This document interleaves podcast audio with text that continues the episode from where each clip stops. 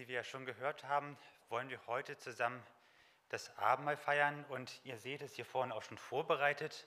Ich nehme auch mal die Decke weg, dass ihr es auch wirklich sehen könnt.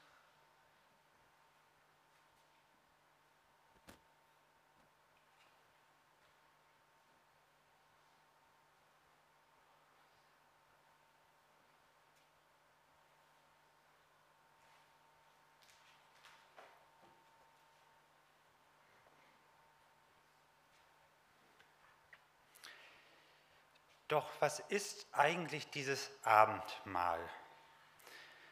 Und was machen wir in dieser geheimnisvollen Aktion? Also stellt euch einmal vor, es wäre jemand ganz Fremdes hier in der Gemeinde zu Gast und der hat noch nie gehört, was überhaupt Abendmahl ist und hätte auch überhaupt keine Ahnung vom christlichen Glauben.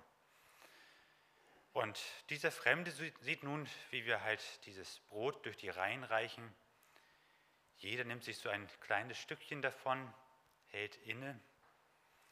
Dann trinken wir alle aus dem Silberkelch oder zwei Stück haben wir hier sogar.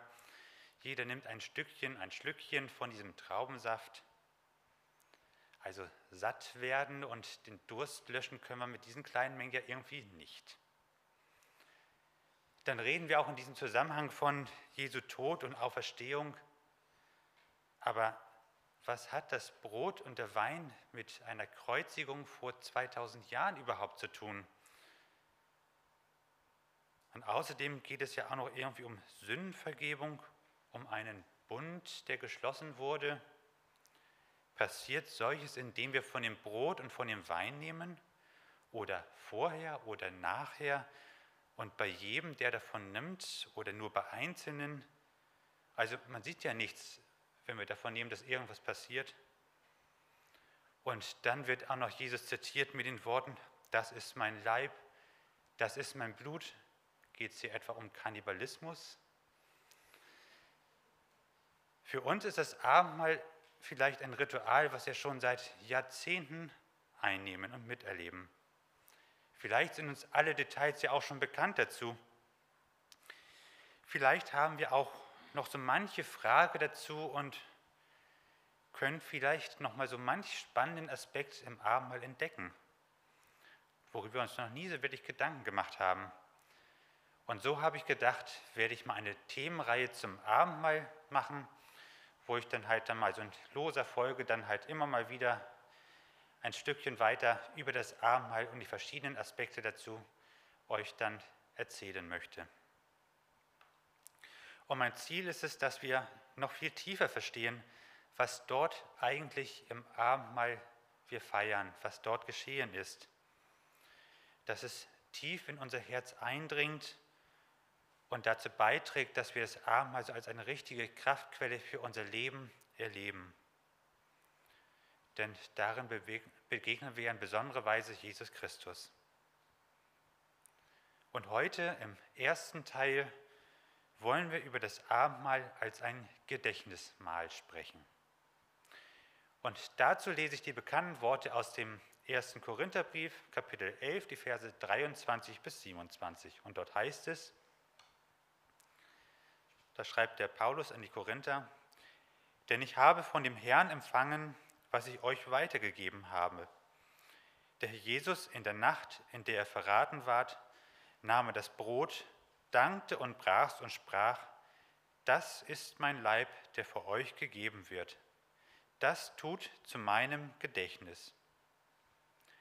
Desgleichen nahm er auch, auch, desgleichen nahm er auch den Kelch nach dem Mahl und sprach, dieser Kelch ist der neue Bund in meinem Blut. Das tut, so oft ihr daraus trinkt, zu meinem Gedächtnis.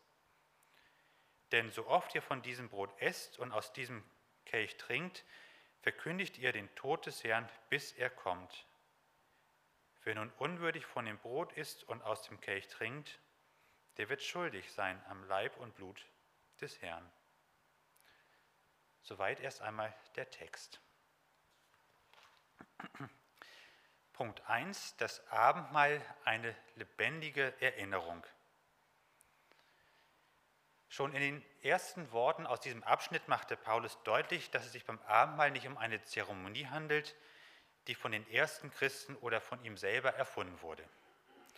Paulus war zwar der erste große Missionar gewesen, hat viele Gemeinden gegründet, in denen er ja auch das Abendmahl eingesetzt hat, aber unter dem Abendmahl versteht Paulus eine Handlung, die er selbst von Jesus Christus empfangen hat. Das erste Abendmahl hat Jesus selbst mit seinen Jüngern gefeiert und hat damals auch schon aufgefordert, das immer wieder zu wiederholen, zu seinem Gedächtnis zu tun. Und das erste Abendmahl feierte Jesus mit seinen Jüngern in der Nacht, in der Jesus einzelne Stunden später verraten wurde. Wisst ihr, um welche Nacht es sich dabei handelt? Gründonnerstag, genau. Also Jesus und seine Jünger sitzen beim Passafest zusammen. Das ist ein Fest, wo man sich ja an die Befreiung aus der Sklaverei in Ägypten daran erinnert hat. Mit all den Dingen, die halt in dem Zusammenhang dazugehören. Was es mit dem Passafest genauer auf sich hat, das werden wir uns ein anderes Mal anschauen, nicht heute. Die Zeit ist ja begrenzt.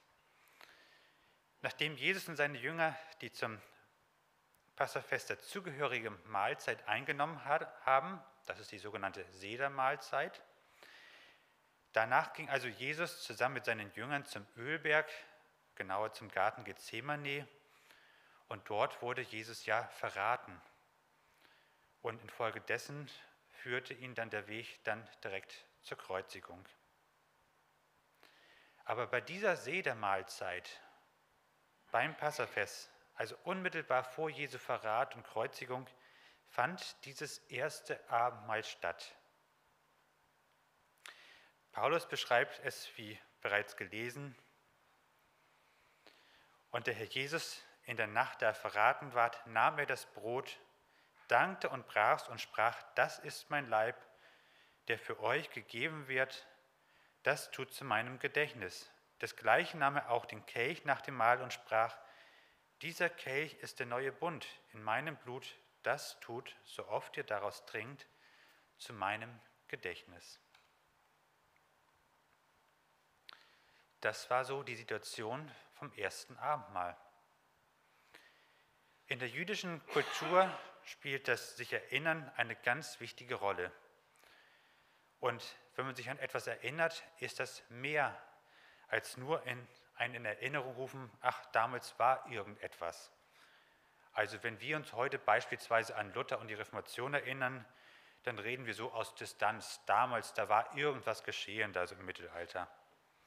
Es ist für uns ja irgendwie so ein geschichtliches Ereignis, was man so wie ein Objekt in der Hand halten kann und von allen Seiten betrachten kann, aber so wirklich berühren tut uns das ja nicht. Die jüdische Erinnerungskultur sieht aber ganz anders aus. Bei den Festen und Ritualen erinnert man sich an wichtige und prägende Ereignisse in der Geschichte des Volkes Israels. Und man erinnert sich nicht einfach nur daran, sondern man durchlebt diese Vergangenheit praktisch noch einmal. Und zwar so, als ob man selbst mit dabei gewesen wäre. Also nicht irgendwelche unbekannten Vorfahren sind damals aus Ägypten ausgezogen, sondern man identifiziert, identifiziert sich mit ihnen. Wir sind damals gemeinsam aus Ägypten ausgezogen. Man nimmt sich also selber mit in diese Geschichte mit hinein. Und die ganzen symbolischen Handlungen und Gegenstände helfen dabei, die Details besser in Erinnerung zu rufen. Von daher wird natürlich auch beim Passafest ungesäuertes Brot verwendet, weil man erinnert sich ja daran, wie eilig man damals aus Ägypten ausgezogen ist. Oder es wird auch bei den Ritualen dort Salzwasser oft verwendet, um sich an die Tränen zu erinnern, die damals beim Auszug geflossen sind. Und bei dieser Sedermahlzeit vom Passafest wird die gesamte Geschichte vom Auszug aus der Sklaverei in die Freiheit erzählt und auch den nachfolgenden jungen Generationen dadurch beigebracht. Viele Details zu den genauen Abläufen und Bräuchen, wie es in Jesu Zeit exakt auf, abgelaufen ist, ist uns heute nicht mehr ganz bekannt. Die heute von den Juden verwendeten Ordnungen sind erst nach der Zerstörung des Tempels nach und nach entwickelt worden, beziehungsweise aus den vorhandenen Ritualen angepasst worden. Denn man konnte jetzt nicht mehr zum Tempel gehen, der existiert ja seit der Zerstörung nicht mehr. Und es gibt ja auch verschiedene jüdische Traditionen. Die einen haben ja Jesus als ihren Messias anerkannt, die anderen warten noch auf ihn. Und auch dort wird es unterschiedlich gefeiert, weil die einen feiern es in Bezug auf Jesus, die anderen noch auf, in Bezug auf das Warten auf Jesus. Also bei dieser Sedermahlzeit wurde schon gleich ein Blick in die Zukunft geworfen. Man erwartete dabei den Messias, der Erlösung bringen wird. Und dabei spielte auch, das ist auch sicher, ein Stück ungesäuertes Brot und ein Becher Wein eine ganz wichtige Rolle. Und daher kann man davon ausgehen, dass Jesus, als er dort beim ersten Abendmahl das Stück Brot nahm und den Becher nahm, genau dieses Stück Brot und genau diesen Kelch nahm und ihnen eine neue Bedeutung gab und sich mit diesen Symbolen selbst identifizierte. Jesus gab sich damit also als der Messias zu erkennen. Für die zukünftigen Passafeste der Jünger ergab sich damit Folgendes. Wenn sie nun an die Stelle in dem Ablauf kamen, wo dieses Brot und dieser Kelch zur Verwendung kamen, so sollten sie sich an Jesus erinnern und was er getan hat. Und wie gesagt, nicht nur erinnern, sondern auch miterleben, als ob sie damals mit dabei gewähren, als wären, sondern auch so miterleben, als wären sie mit dabei und erlebten es in dem Moment noch einmal selbst mit. Als Paulus nun außerhalb von Israel jetzt jede Menge Gemeinden gründete, wurde dort natürlich das Passefest nicht mit eingeführt. Denn dieses bezog sich ja nur auf, die, auf den Auszug des Volkes Israels aus der Sklaverei in Ägypten in die Freiheit. Und das ist ja mit den Heidenvölkern ja in der Form nicht geschehen. Von daher war für die Heidenchristen das Passafest erst einmal ohne Bedeutung. Aber die Elemente, die jetzt auf Jesus hinweisen, die wurden aus diesem Passafest herausgelöst und den Heidenchristen als Abendmahl mitgegeben. Und auch diese Art und Weise der Erinnerung, also das selbst miterleben, was dort geschehen ist, das gehörte von Anfang an untrennbar mit zum Abendmahl mit dazu. Aber was ist es nun das, was wir uns im Abendmahl mit wieder neu in Erinnerung rufen und dabei miterleben? Punkt 2. Das Brot, der stellvertretende Tod Jesu Christi für dich. Paulus verwendet bei der Deutung des Brotes genau die Worte, die uns auch in den Evangelien überliefert worden sind. So zitiert, so zitiert Jesus, also Paulus zitiert Jesus mit den Worten, dieses ist mein Leib. Und Paulus ergänzt noch richtig, für euch. Und darüber, darüber hinaus schreibt Paulus noch, so oft ihr dieses Brot esst, verkündigt ihr den Tod des Herrn.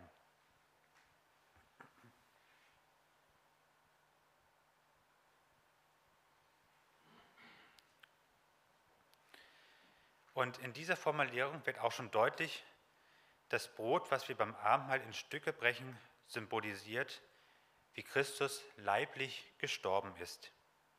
Also so wie der Brotleib in Stücke gebrochen wird, so ist auch bildlich gesprochen Jesu Leib zerbrochen worden, sein Leben gebrochen worden. Es geht damit um Jesu Tod. Und Jesus gebraucht auch im Blick auf das, was er am Kreuz tut, auch die Worte, dass er den Tempel abbrechen wird und in drei Tagen wieder aufrichtet. Und auch hier in diesen Worten tritt dieser Moment des Zerbrechens seines Leibes auf. Manche Christen stoßen sich nun an dieser Formulierung Christi Leib für dich gebrochen und argumentieren dabei mit den Worten aus Johannes 19, wo ja geschrieben wird, dass Jesus keine Knochen gebrochen wurden bei seiner Kreuzigung. Dagegen ist aber nun einzuwenden, dass das Brechen des Abendmahlsbrotes auf seinen Tod bezogen ist und nicht darauf, dass seine Knochen nicht gebrochen wurden. Denn ansonsten dürften wir uns ja auch nicht ein Stück von dem Brot abbrechen und schon gar nicht zerkauen, weil ja beim Zerkauen wird es ja auch noch weiter zerlegt. Also das Zerbrechen des Brotes zeigt an, Christi Leben ist damit zu Ende. Er ist gestorben. Und mit dem Essen von diesem Brot verkündigen wir, dass Jesus wahrhaftig und leiblich gestorben ist. Paulus ergänzt nun die Worte für euch. Und das ist im Sinne von zugunsten für euch oder anstelle von euch zu verstehen. Und damit wird auch die inhaltliche Seite von Jesu Tod deutlich. Jesus starb zugunsten von uns oder anstelle von uns. Jesus stellvertretender Tod für uns wird somit zum Ausdruck gebracht. Einerseits war es natürlich dieser neidische Hass der jüdischen Elite, die Jesu Kreuzigung erzwangen. Aber letztendlich geschah Jesu Kreuzigung aufgrund von Gottes Plan, den er schon vor Grundlegung der Welt gehabt hat. Gott hat damals ja schon beschlossen, dass er uns Menschen erretten wollte. Und so nahm Jesus die Sünden der Menschen auf sich. Und es fand damit praktisch ein Tausch statt. Jesus war ja sündlos und hatte damit das Leben in sich. Die Menschen hingegen waren durch Sünde gefallen und unser gerechter Lohn für unsere Sünde wäre daher der Tod. Und so bietet Jesus nun folgenden Tausch an. Er nimmt unsere Sünden und die Strafe dafür, sprich den Tod am Kreuz auf sich. Und wir bekommen im Tausch dafür seine Sündlosigkeit und damit das Leben. Und das klingt natürlich jetzt erst einmal total schräg, aber letztendlich müssen wir sagen, Jesus Christus starb am Kreuz als Sünder, weil er unsere Sünde trug. Und genauso schräg klingt es auch, wenn wir sagen, wir Menschen leben, weil wir sündlos sind, weil wir Jesu Sündlosigkeit nun haben. Und das wird tatsächlich wahr, wenn wir Jesus Christus darum bitten, bitte nimm auch meine persönliche Sünde an und gib mir stattdessen dein Leben. Und dann findet dieser Tausch statt. Und im Abendmahl erinnern wir uns ganz konkret daran, wie Jesus Christus stellvertretend für uns gestorben ist. Und wie schon im ersten Punkt erläutert, ist dieses Gedenken mehr als nur daran denken, ach damals, da hat irgendeine so Kreuzigung stattgefunden. Es geht um ein ins Gedächtnis rufen, ein Vergegenwärtigen. Es geht darum, das, was dort geschehen ist, noch einmal konkret zu durchleben, als ob wir selbst an diesem Ort mit dabei gewesen wären. Wir erinnern uns also praktisch daran, wie wir vor Jesus Christus gestanden haben. Und dann schauen wir uns nochmal diesen Tausch an, wir geben Jesus ein riesiges Paket mit unseren Sünden und all dem, was uns bedrückt. Wir übergeben es dort alles, wir übergeben dort alles, worauf die Todesstrafe für, vor Gottes ewigen Gericht steht. Und dann erinnern wir uns auch daran, wie Jesus uns, bildlich gesprochen, seine weiße Weste entgegenreicht, auf der sündlos steht. Und dann erinnern wir uns auch, wie Jesus Christus von den Soldaten abgeführt wird und ans Kreuz geschlagen wird. Wir schauen auf das Kreuz, wo Jesus Christus qualvoll gestorben ist, mit diesem Sündenpaket in der Hand, was wir ihm zuvor überreicht haben.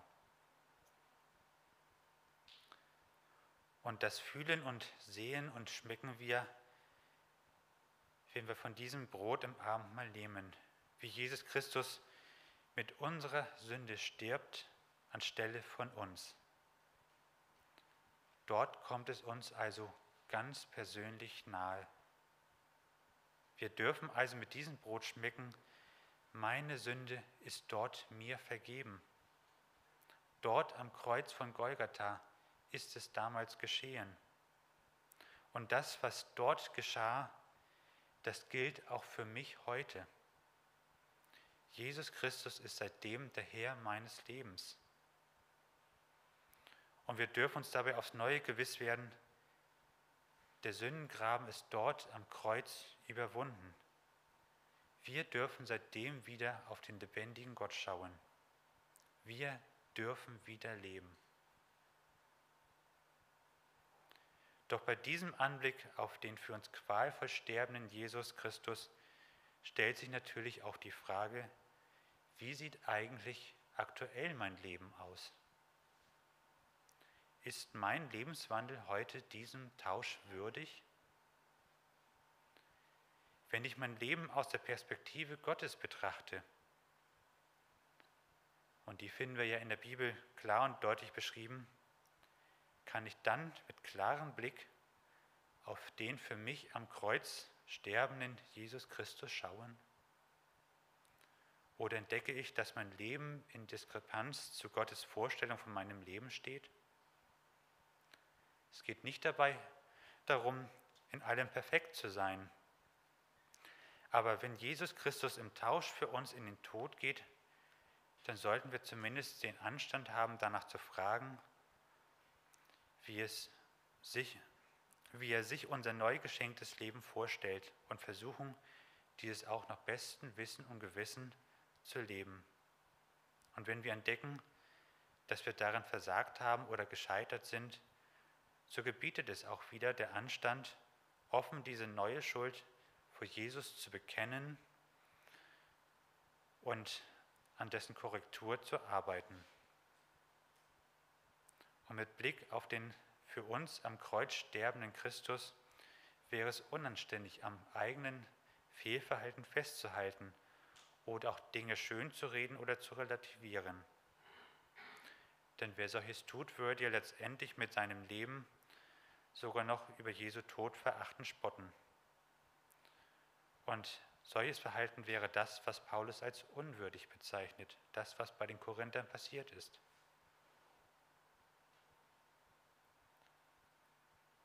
Wie schnell wird Jesus sterben unter uns Christen nun aber so selbstverständlich wie eine Tasse Tee trinken.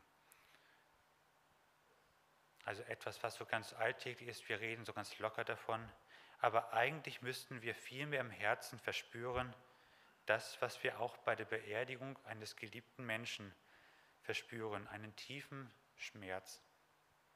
Wir müssten eigentlich fassungslos vor dem Kreuz Jesus stehen, wenn uns bewusst wird, Jesus ist tot. Und wenn wir dabei feststellen, und ich lebe. Wie kann es sein, dass ich lebe?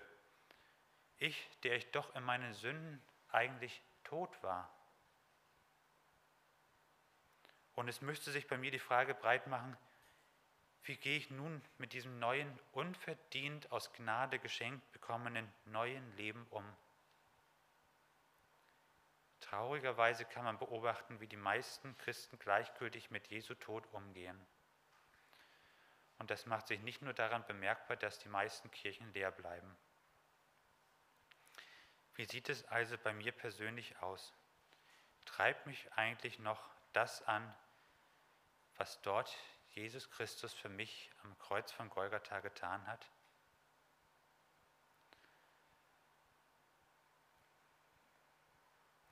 Als ein Gelähmter durch Petrus im Namen Jesu Christi von, vor dem Tempel geheilt wurde, wir lesen den Bericht in Apostelgeschichte, da lief und sprang dieser umher und freute sich so sehr. Und er ging in den Tempel und lobte Gott. Und wir? Der Gelähmte damals konnte lediglich wieder laufen und freute sich damals schon so sehr darüber. Und über uns war das Todesurteil gesprochen und wir dürfen nun leben. Unvorstellbar. Welche Auswirkung hat das auf unser Leben? Auf mein Leben und auf dein Leben? Christi Leib für dich stellvertretend gegeben. Und nun darfst du leben. Punkt 3. Der Kelch. Gottes ewiger Bund mit dir. Schauen wir uns doch einmal kurz den Kelch an. Nachdem die Jünger nun zusammen von dem Brot gegessen hatten, nimmt Jesus nur noch von diesem Kelch, dankte dafür und gab ihn ebenfalls seinen Jüngern. Und dann tranken alle aus diesem Kelch. Und dabei gibt Jesus diesen Kelch auch eine neue Bedeutung. Das ist mein Blut des Bundes, das für viele vergossen wird zur Vergebung der Sünden. So beschreibt es Matthäus. Und Paulus verwendet in unserem Predigtext zwar einen leicht anderen Wortlaut, aber inhaltlich bleibt auch dieses gleich. Dieser Kelch ist der neue Bund in meinem Blut. Das tut, so oft ihr daraus trinkt, zu meinem Gedächtnis. Also bei diesem Kelch geht es um zwei Aspekte. Zum einen um das Blut des Bundes und zum anderen darum, dass dieses vergossen wird zur Vergebung der Sünden. Der Kelch, den Jesus nun in der Hand hält, der war natürlich nicht leer gewesen. Beim Passafest hat man damals in der Regel guten Wein verwendet, aber Traubensaft war durchaus auch möglich gewesen. Jesus selbst spricht ganz diplomatisch einfach nur vom Trinken vom Gewächs des Weinstocks und damit ist erstmal die Frage nach Wein oder Traubensaft beim Abendmahl von Jesus erst einmal für erledigt erklärt. Denn der edle Saft symbolisiert schlicht und greifend nur das Blut des Bundes. Und dieses Blut des Bundes wird vergossen. Paulus bindet die Bedeutung des Blutvergießens an die Handlung des Trinkens, indem er formuliert, trinket zu meinem Gedächtnis. Und durch die Handlung des Trinkens wird dabei an das Vergießen des Bundesblutes gedacht. Was hat nun aber das Blut und das Abschließen eines Bundes und die Vergebung der Sünden miteinander zu tun?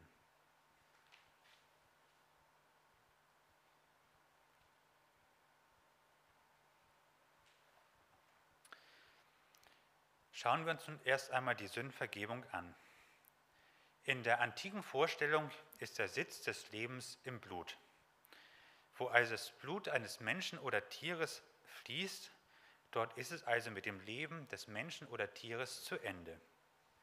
Und auch heute verwenden wir ja noch diese Redewendung Blutvergießen. Also dort, wo Menschen durch bewusste Gewaltanwendung zu Tode kommen, sprechen wir halt von Blutvergießen. Nun ist es so, dass der Lohn der Sünde ja der Tod ist. Wenn Menschen sündigen, also ihr Leben ohne Gott gestalten oder etwas außerhalb der Beziehung zu Gott tun, so gibt es nur eine Konsequenz, sie müssen dafür sterben. Der Mensch ist ja zu einem Leben in der Beziehung zu Gott geschaffen. Und bei dem Sündenfall begab sich, begaben sich ja die Menschen aus der Beziehung zu Gott heraus. Da Gott jedoch vollkommen und heilig ist, musste er sich also notgedrungen von den Menschen trennen, denn durch die Sünde verloren die Menschen ja ihre Heiligkeit. Im Alten Bund, den wir ja im Alten Testament beschrieben finden, bietet Gott nun eine Lösung für dieses Problem an. Hier gab es die Möglichkeit, dass ein fehlerloses, erstgeborenes Lamm stellvertretend für die Schuld der Menschen sterben konnte. Die Sünde des Menschen wurde auf das Opfertier übertragen, welches dann stellvertretend sterben musste. Das Blut des Opfertieres wurde somit vergossen. Und so konnten sich die Menschen damals wieder heiligen. Die Folgen der Sünde wurden also auf das Opfertier übertragen. Aber diese Form der Heiligung damals war noch nicht vollkommen gewesen. Trotz dieser Form von der Sünde stellvertretend freigesprochen zu werden, durften die Menschen damals auch nur in die Vorhöfe des Tempels gehen, aber nicht direkt in die Begegnung sich mit Gott begeben. Und sobald die Menschen wieder an Gott schuldig wurden, war ein erneutes Opfer notwendig gewesen. Aber auch schon darin sehen wir der Aspekt der Sündvergebung durch ein stellvertretendes Blutvergießen, den gab es auch schon damals, auch wenn er damals ständig erneuert werden musste. Und dabei ist wichtig, solch ein Opfertier musste absolut fehlerfrei sein. Also ein krankes Tier oder ein Tier mit Verletzungen oder auch nur mit Schönheitsfehlern am Fell zum Beispiel war dafür ungeeignet. Denn schließlich geht es ja um die Begegnung mit dem lebendigen Gott. Und dort ist gerade das Beste vom Besten noch so gerade eben ausreichend. Und noch schlimmer, damals übertrat das Volk Israel ständig die Weisungen Gottes und brach damit immer wieder aufs Neue den alten Bund. Und letztlich haben die Israeliten auch dadurch, durch diese ständigen Übertretungen, immer wieder den Tod verdient gehabt. Und deshalb hat Gott einen neuen Bund aufgestellt. Weshalb der neue Bund jetzt den alten Bund erfüllt und nicht ersetzt, das werde ich bestimmt irgendwann auch nochmal in der Predigt mal verarbeiten, aber heute nicht. Aber wie dieser neue Bund beschrieben wird, haben wir vorhin ja schon in Jeremia 31 ein Stück weit gehört. Dieser neue Bund besteht aus zwei ganz wesentlichen Bestandteilen. Gott will sein Gesetz in die Herzen der Menschen geben und in ihren Sinn schreiben. Und jeder wird selbst Gott erkennen können. Und so sollen die Menschen Gottes Volk sein und Gott will ihr Gott sein. Und da erinnere ich nur an die Jahreslosen vom vergangenen Jahr, wo es ja hieß, dass Gott ja die steinerne Herzen aus unserem Leib wegnehmen möchte und uns fleischerne Herzen, lebendige Herzen geben möchte. Und das wird ja auch so verstanden halt, dass wir Menschen den Heiligen Geist empfangen mit diesem neuen Bund. Und der andere wichtige Bestandteil von diesem neuen Bund ist, dass Gott unsere Missetaten vergeben will und unserer Sünden nimmermehr gedenken will. Also indem Gott die Sünden der Menschen wegnimmt und deren nimmermehr gedenkt,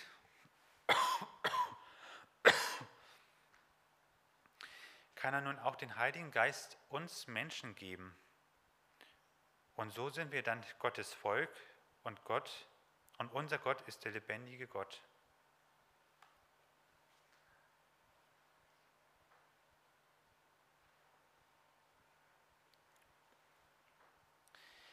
Bei den Bundesschlüssen im Alten Testament spielt dabei Blut immer eine wichtige Rolle. Bei Bundesschlüssen wurden damals üblicherweise Opfertiere geschlachtet. Und dieses Blut von diesen geschlachteten Tieren wurde als ein Zeichen geschlossen, verwendet, dass ein Bund geschlossen wurde. Und so wurden, je nach Art des Bundes, die Bundespartner mit diesem Blut besprengt, um anzuzeigen, demjenigen, der dieses Blut abbekommen hat, für den gilt dieser Bund.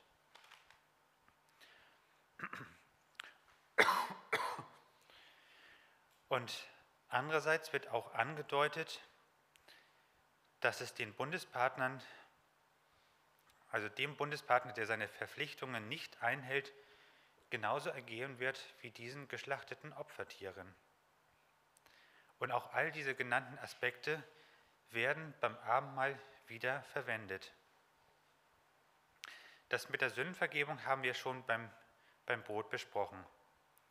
Aber auch der Wein oder Traubensaft, das der Jesu Blut symbolisiert, macht deutlich, dass Jesu Blut stellvertretend für uns vergossen wurde. Die gewaltsame Hinrichtung als Strafe für unsere Sünden, die er trägt, die Jesus trägt, wird in den Worten Christi Blut, Christi Blut für dich vergossen betont. Und deshalb ist auch wichtig, dass wir unsere Sünden bekennen. Denn indem wir dort unsere Schuld bekennen und um Vergebung bitten, überreichen wir praktisch unsere Sünde an Jesus. Und dann ergeht dieses Gericht Gottes über unsere Sünde stellvertretend an Jesus Christus. Und so kann Jesus uns daher auch unsere Vergebung unserer Sünden zusprechen. Als Menschen, die nun wirklich sündlos vor dem Sterben in Christus stehen, sind wir nun vor Gott so heilig, dass wir auch es würdig sind, den Heiligen Geist zu empfangen. Und dieser bewirkt auch, dass unser Denken und Handeln erneuert wird, sofern wir dieses zulassen. Und dort am Kreuz wurde auch ein neuer Bund mit uns Menschen geschlossen. Und indem wir von diesem Kelch trinken, erinnern wir uns daran, wie Gott diesen Bund mit uns geschlossen hat. Indem wir davon trinken, vergegenwärtigen wir uns, wie Jesus Christus als Opferlamm für uns gestorben ist, sein Blut vergossen wurde und wir dieses Blut als unser Bundeszeichen empfangen haben. Und daher sind auch beide Bundespartner verpflichtet, sich an diesen Bund zu halten, also Gott und wir. Und das bedeutet auch, dass wir letztendlich dadurch eine Garantie haben, dass wir durch Jesus stellvertretenden Kreuz, Tod am Kreuz wirklich frei von unseren Sünden geworden sind. Denn das gehört mit den Vertragsbedingungen dazu. Gott will ja nicht mehr an unsere Sünden gedenken. Und sollte Gott daher an die abgegebene Schuld gedenken wollen, dann würde Gott diesen Bund, den er ja geschlossen hat, mit uns übertreten und wäre damit des Todes schuldig. Und das wäre natürlich ein unmögliches Ereignis. Und von daher bindet Gott sich selbst ewiglich an diesem Bund fest. Vergeben ist vergeben. Und dadurch können wir auch Heilsgewissheit haben, die Gewissheit, dass wirklich unsere Schuld uns nicht mehr von Gott trennt. Und unser Part ist es, dass wir Gott den Herrn unseres Lebens sein lassen und ihm treu nachfolgen. Wir gehören ihm. Da verlieren wir als Nachfolger Christi unser Heil auch nur dann, wenn wir uns ganz bewusst entscheiden, dass Jesus nicht mehr der Herr unseres Lebens sein darf. Also unsere bewusste Entscheidung gehört mit dazu. Und daher ist nun die entscheidende Frage beim Abendmahl an uns, habe ich meine Sünden am Kreuz von Golgatha abgegeben? Ist damit Jesus der Herr meines Lebens geworden?